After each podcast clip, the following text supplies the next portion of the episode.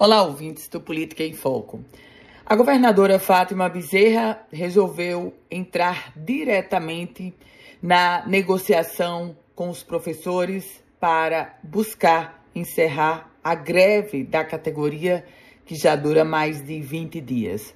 A prova maior da governadora entrando nessa negociação foi a própria presença dela ontem terça-feira, na rodada de negociação, onde o governo do estado apresentou uma nova proposta de pagamento do piso nacional dos professores, mas parcelado.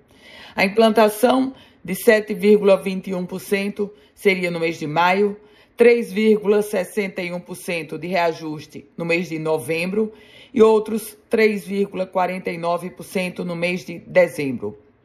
Assim, faria 14,95% ao final do ano, exatamente o percentual do piso nacional do professor. O problema, o problema é que o governo do estado não pagou efetivamente nem o retroativo de 2022.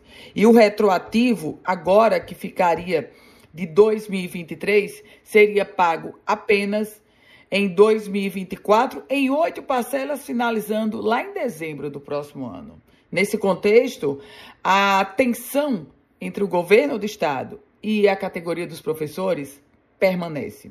Mas há um aspecto político muito forte. A governadora Fátima Bezerra sabe que o pleito do piso nacional do professor é muito caro para ela, porque a deputada federal e a senadora Fátima Bezerra tinha como grande bandeira exatamente o piso da categoria. Piso esse que hoje é motivo da greve dos professores na gestão da professora Fátima Bezerra.